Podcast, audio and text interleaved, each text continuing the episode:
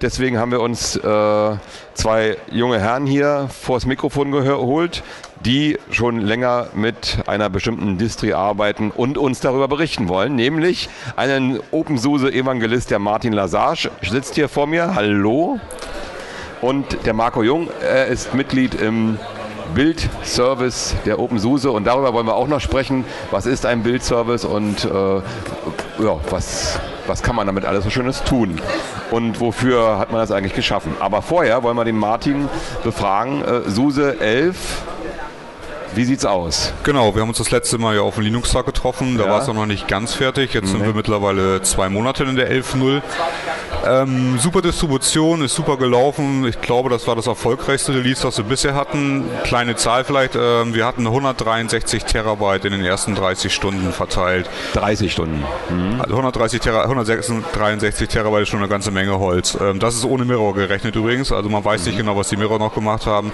Und das sieht so aus, als wenn das bisher die erfolgreichste Distribution ist, die wir rausgebracht haben. Also im Großen und Ganzen 11.0 ist super angekommen bei den Leuten. Gerade Verbesserung Package Management zum Beispiel, was ja wesentlich schneller geworden ist. Das Ganze ist ein bisschen runder geworden und das KDE 4 ist eigentlich auch recht gut geworden auf der 11.0. Ja, KDE 4 wird ja jetzt äh, standardmäßig damit ausgeliefert und die Leute ähm, benutzen das ja. Ich bin ja kein KDE-Fan, ich mag ja eher diese andere äh, Sache da, aber äh, ich weiß auch nicht warum. Warum das sollte weiß, man denn. Das weiß sowieso, glaube ich, keiner, warum er was benutzt. Also ja, das eben, ist ne? wirklich ne? schwer zu erklären, auch wenn die Leute mich fragen, ja, was benutze ich denn, was soll ich denn nehmen, was ist denn technisch besser? Ich glaube, man darf da wirklich keine, keine Auskunft geben, man muss einfach sagen, probier es aus. Dafür haben wir Live-Systeme, guck einfach, was dir besser gefällt, ob KDE oder, oder GNOME. Ähm, mir gefällt KDE ganz klar besser ähm, und ich freue mich jetzt auch auf die neue KDE-Version. Wir haben, glaube ich, letzte Woche die 4.1 veröffentlicht in unserem Bildservice, wo Marco vielleicht noch ein bisschen später sagen kann. Ähm, und die ist wirklich super rund. Also da macht es wirklich Spaß mitzuarbeiten. Äh, was kommt jetzt bei der 11.0er Version da am besten an bei den ganzen Benutzern? Ja, das ist schwer. Also es gibt durchaus schon ein bisschen Streit zwischen KDE 3 und KDE 4. Ähm, wir haben ganz klar, weil wir auch mehr europazentrisch sind, äh, benutzen die meisten Leute KDE, was auch so eine komische Sache ist. In Amerika benutzt keiner KDE. Nee, kein Mensch. Ich war vor, vor einem Monat ungefähr da in Amerika und die fragen, was ist das denn für ein komischer Desktop? Ja. Ähm, was hier natürlich genau andersrum ist. Das heißt, wir haben ganz klar mehr KDE-Benutzer hier. Ähm, und die Unterteilung zwischen 4 und 3 ist noch schwer abzusehen. Also jetzt gerade mit der 4.1, die für mich die erste Version ist, die wirklich hundertprozentig rund läuft, äh, muss man mal abwarten. Also viele KDE-Fans, gerade die alten, die heulen natürlich noch ein bisschen nach, dass KDE 3 nicht mehr weiterentwickelt wird. Aber das ist nun mal so, da muss man sich abfinden und mit der 4.1 kann ich wirklich sagen, Leute, steigt um, guckt euch das an. Das ist ja immer bei so neuen Sachen, dass die Leute, die lange sich daran gewöhnt haben, bestimmte Handgriffe kennen, bestimmte Ordner genau. kennen oder ich, da muss ich was machen, wenn ich das machen will und jenes. Das ist nur ein bisschen anders eventuell. Ja, hat sich denn da so massiv äh, in der Sache was geändert? Also was mir aufgefallen ist als Power-User, dass ich einige Einstellungen nicht finde. Das, äh, das Einstellungscenter, die Systemeinstellungen sind halt komplett anders. Und man hat natürlich seinen Workflow, wenn man was verändern will. Man weiß ganz genau, wo man gucken muss. Man weiß, wo die Konfigurationen abgelegt sind und so weiter. Also für Power-User ist es schon nicht so einfach, denke ich mal. Äh, man muss sich aber wirklich mal reinarbeiten und man muss nicht immer sagen, einfach, äh, das ist was Neues, bloß nicht, bitte nicht. Dann sind wir wieder beim Alten. Man hat lebenslanges Lernen, liebe Leute. Also bleibt Natürlich. dabei. Ne? Aber ein großer Grund für manche Leute halt umzusteigen aufs KDE ist vielleicht auch, ähm, ich habe jahrelang GNOME benutzt und ähm, jetzt, wo gerade die 4.1 mit äh, wirklich funktionierenden Features, ähm, es ist auch alles einstellbar, vielleicht nicht so äh, die letzte Schraube, die man früher immer gedreht hat, aber Gnomis werden sich mit KDE 4.1 viel wohler fühlen. Der Desktop ist hübsch vorkonfiguriert, er hat äh, viele neue Konzepte, die es vorher nicht gab und ähm, das hat mich mal motiviert, einfach einmal die Woche regelmäßig ein Update zu machen. Was hat das letzte KDE, die letzte Release, auch ähm, eine Beta oder eine Alpha zu bieten? Und ähm, der Zeitpunkt zum Sprung auf einen anderen Desktop ist, glaube ich, jetzt genau der richtige. Weil man kommt von Anfang an, bekommt man es mit. Was passiert jetzt hier? Wie sind die neuen Ideen? Was machen die Entwickler? Und ähm, es ist wirklich sexy und es macht Spaß. Also äh, in der Firma, mein Desktop ist mittlerweile ein KDE 4.1. Ich habe ja früher ein bisschen deswegen das nicht so gemocht. ähm, das sah mir zu deutsch aus, das Ganze. Ne? Also es hatte einfach diesen, dieses Gefühl, wo ich sagte, das sind, äh, so wie das Zeichen auch war, das sind Zahnräder. So sah das für mich aus, ja. Und das andere war halt geschmeidig, das war ähm, ja, eher äh, war ein Human Interface und äh, das andere war ein äh, ja, Technical Interface. Und so, so, so habe ich das empfunden. Das ist eine reine Feeling-Sache und darum bin ich immer zu Gnome gegangen und nicht zu KDE. Vielleicht ist es ja jetzt anders. Kann man das sagen? Ist das jetzt ein bisschen menschlicher geworden? Äh, finde ich schon. Ich weiß nicht, ob ich das so gut finde, ehrlich gesagt. Ich mag das Technische, äh, weil ich weiß halt, was ich machen will. Aber ganz klar, für Einsteiger war es vielleicht nicht der 100% richtige Desktop. Das ist ja auch ganz klar ein Ziel vom Gnome, das so einfach wie möglich zu machen. Da werden ja richtige äh, Designstudien gemacht, was bei KDE auch gemacht wird, bloß da kommt halt was anderes bei raus. Ähm, auf jeden Fall denke ich schon, das dass wir. Frage, wen fragt man, ne? Ja, ja genau. Also, du musst natürlich gucken, dass du einen guten Durchschnitt kriegst und äh, ja. dann versuchst was zu machen, was zu machen. Ähm, ich denke aber KDE, gerade für Einsteiger, auch Leute, die noch nie Linux benutzt haben, die sind ja im Prinzip vor und äh, haben keine vorgefertigte Meinung, was der bessere Desktop ist. Nee. Und ich glaube, da ist KDE 4 dann doch wirklich, weil es gute Wizards hat, ähm, relativ einfache Bedienung, ist es meiner Meinung nach jetzt ein bisschen einfacher als GNOME sogar. Und dadurch, dass man sich Mühe gibt, auch ähm, in jedem Einstellungsdialog gibt es irgendwo äh, eine Integration in einem Webservice. Äh, ich möchte andere Themes, ich möchte andere Icons, ja. ich möchte äh, andere Fensterdekorationen, all diese Sachen. Und die kann man mit, einem Klick aus demselben Dialog direkt aus dem Netz ziehen. Und dadurch wird KDE auch viel menschlicher, weil es individueller ist. Bei GNOME ist viel vorkonfiguriert und vieles kann man gar nicht einstellen, ohne irgendwie in gconf in die in Anführungszeichen Registry äh, ja. abzusteigen.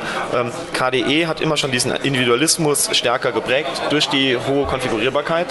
Und ähm, das macht es eigentlich, finde ich, jetzt deutlich menschlicher, dadurch, dass du es auch schnell einfach anpassen kannst. Okay. Ähm, Vielleicht nochmal zum Abschluss zu KDE 4. Ja. Wir haben ja nicht die 4.1-Version ausgeliefert. Die gibt es auch nicht über das Online-Update bei uns. Äh, wir wollen nicht so einen großen Versionssprung machen über das Online-Update. Äh, man kann es aber relativ einfach installieren. Einfach bei uns ins Wiki reingehen, KDE 4 suchen. Da gibt es einen One-Click-Install, raufklicken und dann wird das komplett mit allen Abhängigkeiten installiert. Die 4.1 jetzt? Ganz genau. Und auch die 4.2, wenn man möchte. Die aktuelle Alpha, Beta, was auch immer. Ja, was da gerade so. Genau. Man kann auch wirklich tagesaktuelle Pakete installieren, wenn man möchte. Aber das muss nicht immer laufen, wie wir gestern hier gesehen haben. Die 4.2 sieht dann doch noch ein bisschen unrund aus. Also dann eher doch für die Techniker was, äh, die da genau. mal äh, in die Zukunft schauen wollen. Genau, die, für die, die damit wollen. arbeiten wollen, können ruhig die 4.0er nehmen, die läuft stabil. Ich würde ehrlich gesagt sogar sagen 4.1. 4.1 hat so, viele, so einen großen Fortschritt, dass es wesentlich einfacher zu arbeiten. Was ein großer Kritikpunkt zum Beispiel war bei KDE 4, war, dass man keine Icons auf dem Desktop hatte. Das waren ja alles diese Widgets komplett ja. und das Arbeiten damit ist halt anders gewöhnungsbedürftig. Bei der 4.1 ist jetzt praktisch nochmal ein Oberwidget dabei, wo die ganzen Icons reingelegt werden und das Arbeiten ist genau wie man es von früher halt kennt. Also das ist schon eine Sache, die den Umstieg wesentlich einfacher macht und für alte Benutzer das auch Ganze äh, nicht so kompliziert macht. Und auch nicht technische Benutzer können das wirklich durch zwei Ganz genau. Mausklicks genau. ins Wiki gehen, KDE 4 ja. suchen, One-Click-Install anklicken, das System ist abgedatet und läuft weiter. Ohne Probleme, garantiert. Ah ja, weil es ist ja so eine Sache, ähm, es gibt ja mittlerweile doch nicht nur äh, Programmierer oder äh, Power-User oder Evangelisten, die das Zeugs benutzen, sondern es gibt direkt auch äh, Menschen ähm, wie du und ich, also nicht wie du und ich, sondern wie, wie äh, da draußen rumlaufen, ne?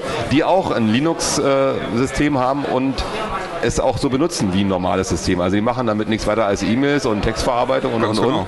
und. Und äh, wollen halt ihre Musik darauf verwalten mit diesem Amarok. Das finde ich übrigens genial, das Amarok. Das Amarok mir sehr Wahnsinn, gut. Ja. ja. Ist ein sehr gutes Programm. Und äh, die wollen halt ihre Bilder damit und ein paar Filme noch und dann ist es das auch. Ne? Und das kann man alles wirklich auch einfach jetzt mit dem mit genau. der Elva Suse machen und es wird auch alles mitgeliefert. Ähm, die Ubuntu-Leute haben es ja vorgemacht, sie machen verschiedene Sachen. Ne? Sie machen ja da für die äh, Medienleute eine extra Distri und für die äh, Techniker eine extra und so und für die Schüler eine extra. Ihr seid, macht das ja nicht, ihr macht ja. Doch, machen wir auch schon. Das ist nicht ganz auch. so. Also wir haben schon äh, spezielle Distribution, ähm, sehr bekannt sicherlich, ähm, gerade im KDE-Umfeld natürlich die KDE 4 Live äh, CD. Ja, achso. Mhm. Ähm, die von Stefan Binner gemacht wird, einer, der bei uns arbeitet im KDE-Team. Ähm, das ist sicherlich die bekannteste KDE 4 Live-Version, die es gibt. Ähm, und das ist auch eine gute Möglichkeit, um es auszutesten, ganz einfach. Da ist auch die aktuelle Version drauf, die ist im Moment mit 4.1 halt. Äh, schnell runterladen, mal ausprobieren. Gerade die Leute, die nicht wissen, ob sie umsteigen wollen, ist das eine gute Möglichkeit. Wir machen auch noch andere Distributionen, wie eine Edu-Distribution. Wir haben eine spezielle XFCE-Distribution, die von äh, der Community gemacht werden. Also es ist schon die Möglichkeit ist da. Wir haben auch spezielle Tools dafür. Das ist recht einfach, eine Distribution zu machen. Ähm, da arbeiten wir auf jeden Fall dran. Ah ja, also der, dieser Weg, das ein bisschen spezialisiert zu machen, äh, scheint dann doch in der in der Breite angekommen zu sein und das ist ja. gar nicht so schlecht, die Idee. Also ich fand es nicht so doof, die Idee. Nein, vor allem, das Problem ist ja, eine Distribution selber zu machen, da musst du eine ganze Menge Fachwissen normalerweise für haben. Was wir halt haben durch unsere Tools, äh, ein Tool davon ist Kiwi und das andere ist natürlich der Bildservice, was damit zusammenhängt, kannst du eigentlich recht einfach äh, mit zwei, drei Befehlen kannst du eine komplette CD machen, DVD, Live-Image. Ähm, du hast auch die Möglichkeit, Images für USB, für VMware, Xen und so weiter zu bauen. Ah ja. Und das alles mit einem Tool und nur wenige Parameteränderungen. Und dadurch, dass es so einfach ist, kommen jetzt natürlich verschiedene Distributionen, die auf OpenSUSE basieren, ja. auch jetzt raus dann passiert was. Wenn man was anbietet, was Ganz einfach genau. ist, dann machen die Leute das. Das auch. ist ja auch die Aufgabe, die wir haben als Firma praktisch. Wir müssen natürlich den Benutzern eine gesunde Infrastruktur stellen. Das ist einmal der Bildserver, das sind die Tools, die wir haben, wie Kiwi. Und äh, es ist sicherlich noch nicht alles erreicht, was wir machen wollen, aber wir arbeiten daran und man sieht, dass die Leute das auch ganz gut annehmen und damit wirklich mitarbeiten. Jetzt wird hier äh, im Chat gefragt, wo ist denn äh, das OpenSUSE-Wiki, von dem wir hier sprechen? Achso, einfach en.opensuse.org bzw. de gibt es natürlich auch eine deutsche Version oder als Startseite einfach www.opensuse.org reingehen. Da kann ich dann auswählen, welche Sprache ich haben will und komme auch zu den anderen zentralen ähm, Sachen, die wir anbieten, wie zum Beispiel der Bildservice oder der Download. Okay, also dann findet ihr, könnt ihr gleich mal nachgucken, ob das wirklich so geht, ja. Vielleicht kriegen wir ja noch gleich hier die Rückmeldung, ob das so geklappt hat. Und dann äh, ja, können wir ja sagen, ob das auch für unsere Hörer, die ja eigentlich nicht ganz so die DAOs sind, äh, funktional ist. Okay, ähm, der Bildserver, äh, Bildservice, worüber ihr gerade gesprochen habt, das ist ja nun ein, äh, eine Sache, damit setzt du dich, Marco, etwas mehr auseinander. Du bist da im Team. Und äh, was ist das genau, ein Bildservice? Also Martin hat das ja schon ganz gut angesprochen. Ähm, wir sind höchst bestrebt, dass äh, jeder, der bei der SUSE mitarbeiten möchte, das auch kann. Und zwar möglichst einfach. Und hinter dem Bildservice steckt die Idee, dass man jegliche Art von Software, wir haben da kleine Regular, äh, Regularien, das ist hauptsächlich die Anforderung an die Lizenz, es muss freie Software sein, es darf nichts Proprietäres sein. Das kann er mit diesem äh, Service ähm, paketieren, also für andere einfach installierbar machen.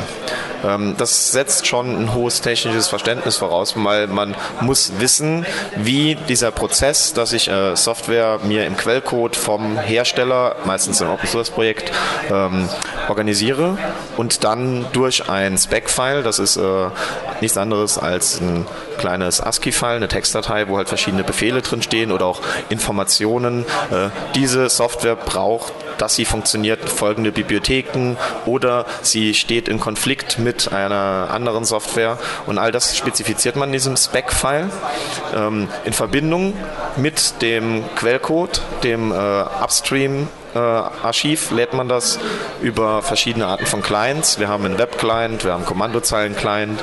Es gibt einen leider nicht mehr gewarteten äh, Full-Featured-Client äh, basierend auf äh, Qt, also für KDE. Und jetzt ganz neu wird ähm, ein Eclipse-Plugin geschrieben, das man sogar in der Eclipse IDE paketieren kann. Mit einem dieser Clients lädt man mindestens diese beiden Dateien hoch zum Bildservice und wir stellen dann die komplette Infrastruktur ähm, hauptsächlich halt viel Rechenpower und Speicherplatz, Storage zur Verfügung. Und ähm, unser System baut dann aus diesen beiden Daten ein fertiges, installierbares RPM-Paket.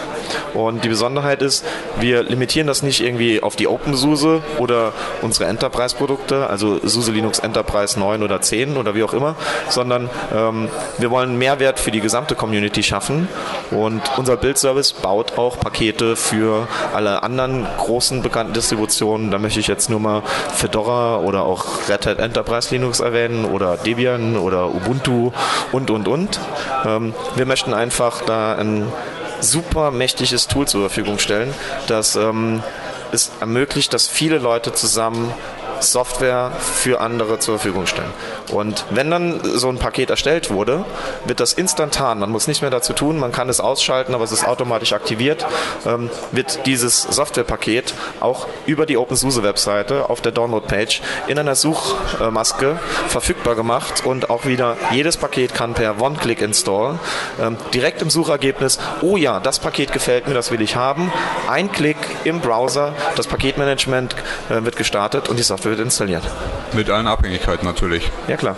Okay, das ist jetzt, äh, du, du, hast das ähm, programmiert, ja, der Programmierer ja. hat das fertiggestellt, genau. drückt im Eclipse einen Knopf und äh, er schiebt das dann sozusagen zu euch hoch. Und ja. ihr macht das für ihn völlig kostenfrei umsonst, wird das da alles äh, generiert, die ganzen Pakete? Genau. Und, und für alle Produkte, also auch Fedora ja, ja, oder klar. und so weiter. Dann stehen die da oben bei euch auf dem äh, Server.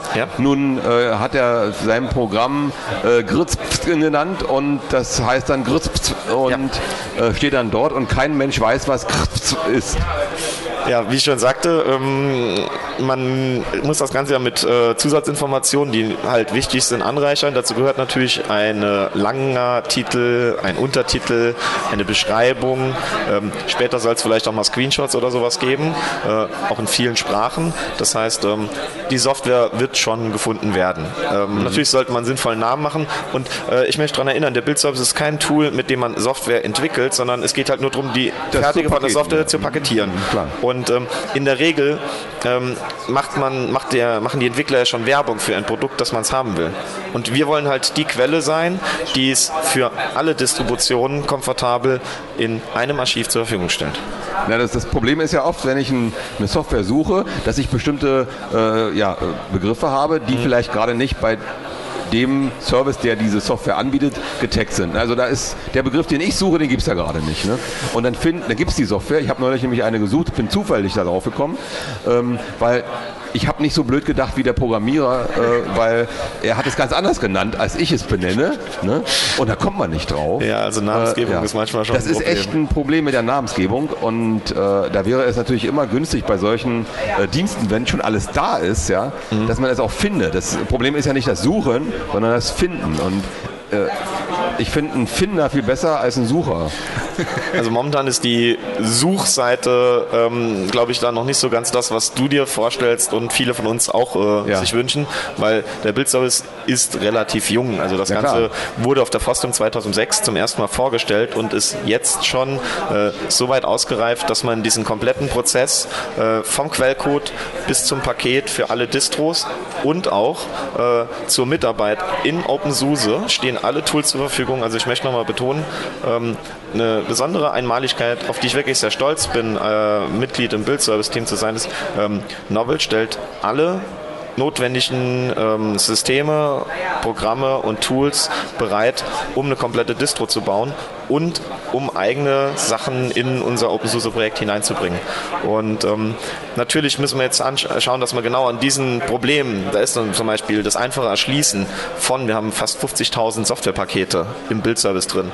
Ähm, da müssen wir natürlich arbeiten, aber ähm, das steht auf der Agenda und da kann ich auch nochmal zum Mitmachen motivieren. Äh, in dem schon zitierten OpenSUSE-Wiki gibt es sehr viele Seiten zum Bildservice und da gibt es auch eine Wunschliste und äh, da würden wir uns natürlich freuen, wenn Leute die Ideen und Anregungen haben, die eintragen oder vielleicht sogar, wenn sie Lust haben, äh, selbst dran arbeiten. Das ist ein offenes Projekt. Der Quellcode steht frei unter der GPL-Lizenz in einem Archiv zur Verfügung und äh, wir freuen uns über jeden, der partizipiert. Ja, also meine, meine Wünsche sind ja immer die, äh, wenn zum Beispiel der Programmierer aus Spanien seine Software fertig gemacht hat, die hat er vielleicht sogar in äh, in Englisch auch noch veröffentlicht, dass er dann das so taggt, dass man das, wenn man den entsprechenden Begriff im Englischen kennt, dass man die dann auch findet. Ne? Weil oft ist es halt so, äh, es werden so viele tolle Programme gemacht, es werden auch viele, viele Programme zum gleichen Thema doppelt, dreifach und zehnfach gemacht. Ähm, und die Beschreibungen dazu sind dann halt teilweise mangelhaft, teilweise nicht vorhanden und teilweise gut. Also hängt man sich dann immer an die Software ran, wo ich eine gute Beschreibung habe. Ist ja klar, jeder, der was äh, veröffentlichen will äh, und eine gute Beschreibung abliefert, hat meiner Meinung nach eine bessere Chance, das äh, ist halt zu werden. Genau. Ja, Marketing. Das Marketing hilft halt weiter, ja, ganz klar. Aber zum Glück gibt es ziemlich viele andere Projekte, die jetzt äh, unabhängig von der SUSE sind. Keine Ahnung, also früher war Freshmeat total beliebt. Das ja. scheint mittlerweile ein bisschen out zu sein. Jetzt gibt es neuere Seiten. Ähm, es gibt ja solche ja Seiten, so, als die sich die ganzen Software von allen äh, Distributionen äh, ein bisschen für euch gewinnen wollen, weil ihr gleichzeitig auch ein, ein, äh, eine SUSE-Pakete baut, ja, obwohl die das vielleicht eigentlich... Du musst keine SUSE-Pakete bauen. Du kannst unseren Bildservice auch nutzen, um nur andere Pakete zu bauen. Das ist absolut also legitim. Also ist völlig freigestellt, ja. Ja, welche Pakete da rauskommen. Also nicht einfach, dass äh, ihr das hochladet, ich will jetzt für ähm, ja, Mandriva was bauen zum Beispiel und äh, kann SUSE auch sogar abschalten. Ja, klar. Euch sowieso. Ich, ich kann ja. euch also benutzen. Du kannst uns rein benutzen, um deine Pakete für ein Konkurrenz-Enterprise-Produkt zu bauen. Da haben wir gar keine Probleme mit. Okay, das ist natürlich, würde ich einmal im ersten Hinblick sagen, ist fair. Ne? Also, ja, also zum Beispiel was ganz Witziges, was ich da erwähnen kann, ist, ähm, ähm, es gibt jedes Jahr bei Novellen Hack Week oder zwei, da können die Mitarbeiter mal äh, ganz experimentelle neue Sachen äh, zusammenschreiben. Und letztes Jahr hat ein Kollege von uns ein äh, Skript gebaut, was automatisch aus, ähm, das Problem ist, wir haben relativ wenig Leute, die Pakete im Debian-Format, es gibt zwei Paketformate hauptsächlich, das ist das RPM, das wird von Red Hat, Fedora, SUSE verwendet oder Mantriva auch. Und dann gibt es das Debian-Paketformat, das wird von Debian und Ubuntu und den ganzen, diese Richtung Derivaten verwendet. Und wir haben relativ wenig Leute, die Debian-Pakete bauen. Und ähm, der Richard Günther, der hat ähm, das Bedürfnis gehabt, dass wir mehr Debian-Pakete im Bildservice produzieren. Und er hat ein sehr, sehr cooles Skript geschrieben, was einfach aus der Spezifikation, wie man ein RPM-Paket baut, eine Spezifikation für ein Debian-Paket generiert. Und ähm, wir bauen ähm, fast für das gesamte Softwareuniversum, wo wir RPM-Spezifikationen haben, automatisch generierte Debian-Pakete. Das geht natürlich hier und da mal schief, wenn es äh, Spezial- und Sonderfälle sind, aber ähm, du kriegst bei uns im Bildservice viele Software, die es vielleicht sonst auch nicht gibt, als Debian-Paket. Automatisch, ohne dass man es tun muss. Jetzt kommen hier ähm, Fragen rein, die den Bildservice direkt betreffen. Zum Beispiel, wie viele Server stellen denn Ressourcen für diesen Bildservice bereit? Gibt es da Zahlen? Ähm, wir haben jetzt Bildclients. Ich habe gestern nochmal geguckt, als wir ein bisschen ähm, den Kunden das gezeigt haben hier, waren 122 Instanzen gleichzeitig am Laufen. Ähm, das sind nicht einzelne Server, weil das sind auch teilweise acht Wege-Maschinen sind das. Ähm, aber es ist schon eine ganze Menge auf jeden Fall. Also der Bildservice ist relativ gut ausgelastet im Moment. Es sind viele Leute, die damit arbeiten und wie gesagt 122 Instanzen laufen gleichzeitig. Technisch sieht das so aus, dass jede Instanz praktisch eine virtuelle Maschine hat, eine Xen-Maschine. Äh, machen wir deswegen, weil wir natürlich für die einzelne Distribution speziell bauen wollen und wir wollen natürlich ein sicheres System haben, das jedes Mal neu aufgesetzt wird. Das heißt, wenn jemand was gebaut hat, ähm, das Paket ist fertig, wird das aus der Maschine halt rauskopiert und danach wird die Maschine praktisch zerstört. Das heißt, man kann nichts irgendwie liegen lassen und für den nächsten halt irgendwas Schlimmes damit anrichten. Das soll ja sicher sein. Genau. Okay, ähm, dann äh, ergibt sich da gleich die Frage, die auch der Hörer jetzt hier gestellt hat. Ähm, wenn ich da was abgebe beim Bildservice und du sagst, der ist äh, doch sehr ausgelastet, wie lange dauert es von der Abgabe des Spec-Files, bis ich äh, die Pakete habe? Habt ihr da... Ja, da gibt es keinen Richtwert. Also keine Ahnung. Das, das kann sein. Also das hängt von der ja. Tagesform ab. Also genau. das ist ähm, ähm, also morgens in Deutschland ist es relativ ruhig. Ja. Ähm, wobei es dann gegen Nachmittag deutscher Zeit, wenn dann auch die Amerikaner wach sind äh, und Gas geben, dann wird es ein bisschen langsamer. Aber äh, selbst dann, wenn dort es gegen Abend geht, ist es, äh, wenn es ein kleines Paket ist. Also gestern habe ich zum Beispiel eins meiner Projekte neu gebaut. Da sind zwei Pakete drin und ich baue für alle Plattformen, die wir anbieten. Ähm, da fallen dann aus zwei Quellen fallen dann äh, 68 Pakete raus. Das hat insgesamt summa summarum nur dreieinhalb Minuten gedauert. Es war aber wenig los, weil es war Samstag, Nachmittag. Äh, da sind halt weniger Leute am Hacken, wenn so gutes Wetter ist. Was natürlich viel ausmacht, wenn große Projekte neu gebaut werden. Also jetzt, ich baue jetzt zum Beispiel KDE-Lips neu. Da müssen natürlich alle Programme, die mit KDE-Lips gebaut werden, müssen auch neu gebaut werden. Und wenn KDE mal komplett neu baut, dann kann das natürlich schon mal ein bisschen dauern, bis ich dann halt in die Kühe reinkomme. Also es kann schon mal vorkommen, dass man einen halben Tag oder einen Tag warten muss. Also aber man kann ja lokal bauen. Genau. Also der Bildservice ist ja dafür gedacht, nur das Archiv zu sein, das dann einen unter, ich nenne es immer Reinraumbedingungen. Das haben wir mit dem Xen gerade äh, sehr schön erklärt bekommen von Martin. Ähm, es wird halt etwas, das man hochlädt, was aber schon funktionieren sollte, weil man ja erstmal lokal entwickelt, äh, in den Bildservice gepackt, der es dann unter Reinraumbedingungen nochmal produziert und dann allen zur Verfügung stellt. Aber dieser Entwicklungsprozess wird durch unsere Clients, hauptsächlich durch den Kommandozeilen-Client, äh, in der Weise unterstützt, dass man sich erstmal eine Kopie auf seinen Arbeitsrechner ähm, erstellt und dort lokal, und das ist auch wieder nur ein Kommando, wird dann ähm, erstmal dieses Paket erstellt. Dann sieht man, es hat nicht geklappt, ich habe einen Fehler verursacht, dann hebt man den Fehler und probiert es nochmal lokal, weil zum Experimentieren für den Entwicklungsprozess macht es keinen Sinn, dass man immer darauf wartet, dass unser Scheduler nochmal ähm, die Gnade erweist, mein Projekt gerade zu bauen, wenn nebenher äh, noch komplett äh, Open Office, was einen Tag dauert zu bauen, ähm, äh, auch gebaut wird. Und ähm, Das ist auch sehr nett. Man kann auch den Kommandozeilen-Client auf einem Debian oder einem Ubuntu oder einem Fedora, wir stellen äh, es für alle Plattformen natürlich bereit, äh, einfach dieses Bauen aufrufen, aber für was ganz anderes. Also gestern haben wir hier auf der OpenSUSE 11 ähm, mit einem Kommando ein komplettes äh, Mantriva ähm, Change Root erstellt und dann lokal ähm, das Paket, was ich nicht für Mantriva gebaut hatte, weil ich eine Zeile, einen kleinen Fehler drin hatte und dann das lokal getestet erst als es ging, ging es wieder hoch. Ah ja. Das ist natürlich äh, für diejenigen, die so, äh, wie soll man sagen, diese, diese äh, Try-and-Error-Programmierer sind ganz gut, ne? weil äh, oft ist es ja so, ich probiere mal, ne? ob es geht. Genau. Und, und wenn es nicht geht, dann muss ich eben gucken, was ist ja, was iterativ mir, halt. Iterativ. Was, ja, ja, was schmeißt er mir für Fehler raus? Ja? Und das Ganze halt noch cross-Plattform, also du musst halt irgendwie, wenn du ein Paket für Debian, für äh, Red Hat und für OpenSUSE bauen musst, musst du nicht da drei Rechner oder drei Installationen haben, ja. sondern du hast ein System, auf dem du am liebsten entwickelst, das suchst du dir aus, was je hast. Und du kannst aber mit einem Kommando jeweils für eine ganz andere Distribution auf deinem System, wir laden alles von den entsprechenden Quellen herunter, bauen diese ähm, nicht als virtuelle Maschine, sondern nur als Change Root, bauen diese Umgebung auf, paketieren und zeigen dir die Ergebnisse. Also du hast auch keine, kannst Cross-Plattform entwickeln ohne großen Aufwand. Das ist schon mal ein gutes Angebot. Und wir wollten noch etwas über Hektik sprechen. Ihr macht, also ihr seid hektische Leute. Was ist Hektik? Nein, das nennt sich Hack Week.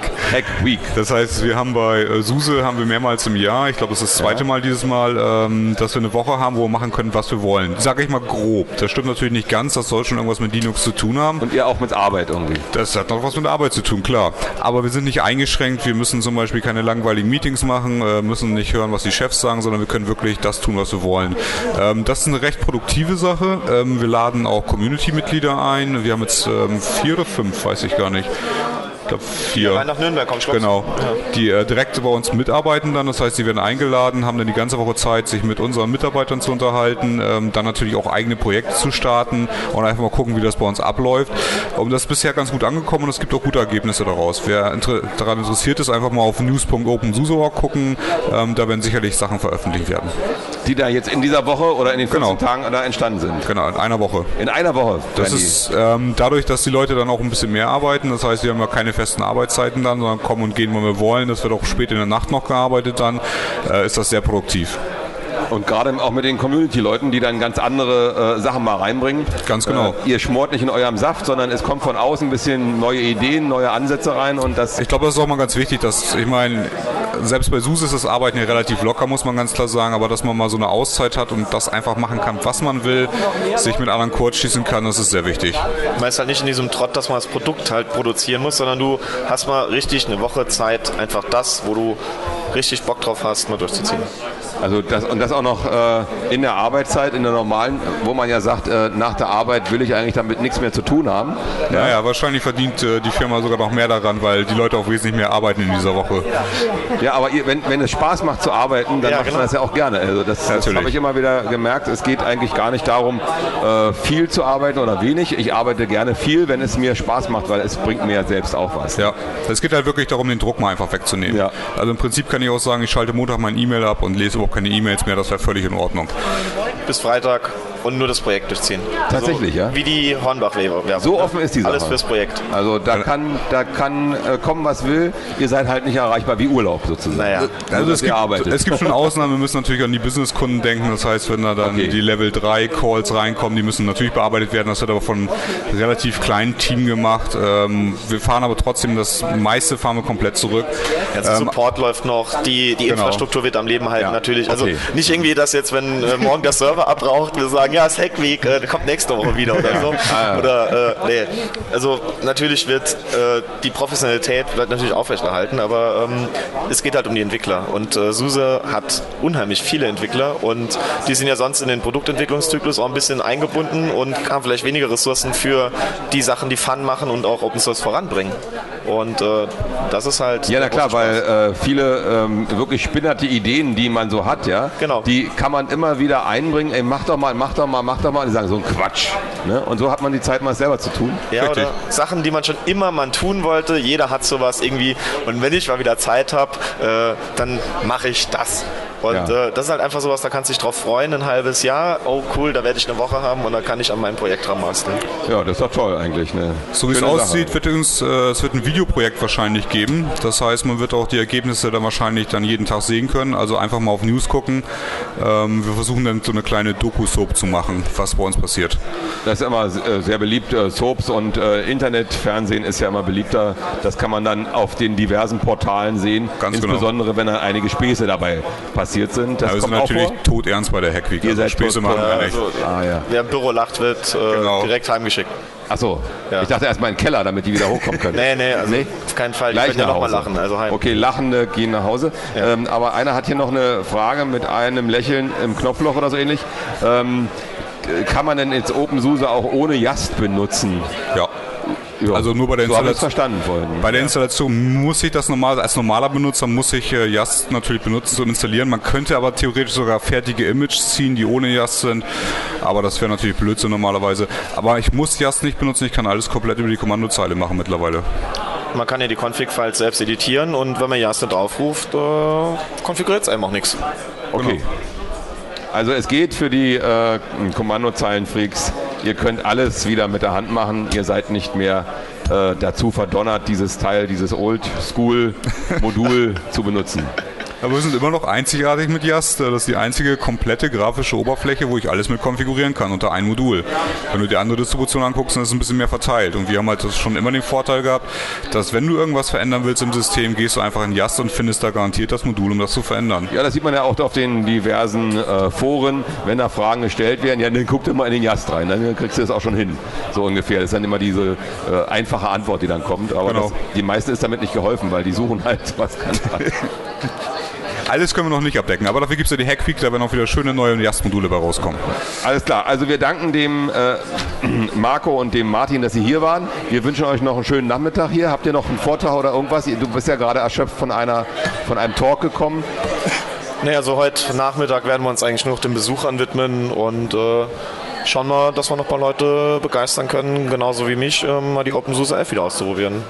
Okay. Also, wird ein ja. schöner Tag. Freut mich für euch, dass ihr hier wart und äh, für mich natürlich und viel Erfolg noch in den letzten Stunden. Ja, danke, dass ihr da waren.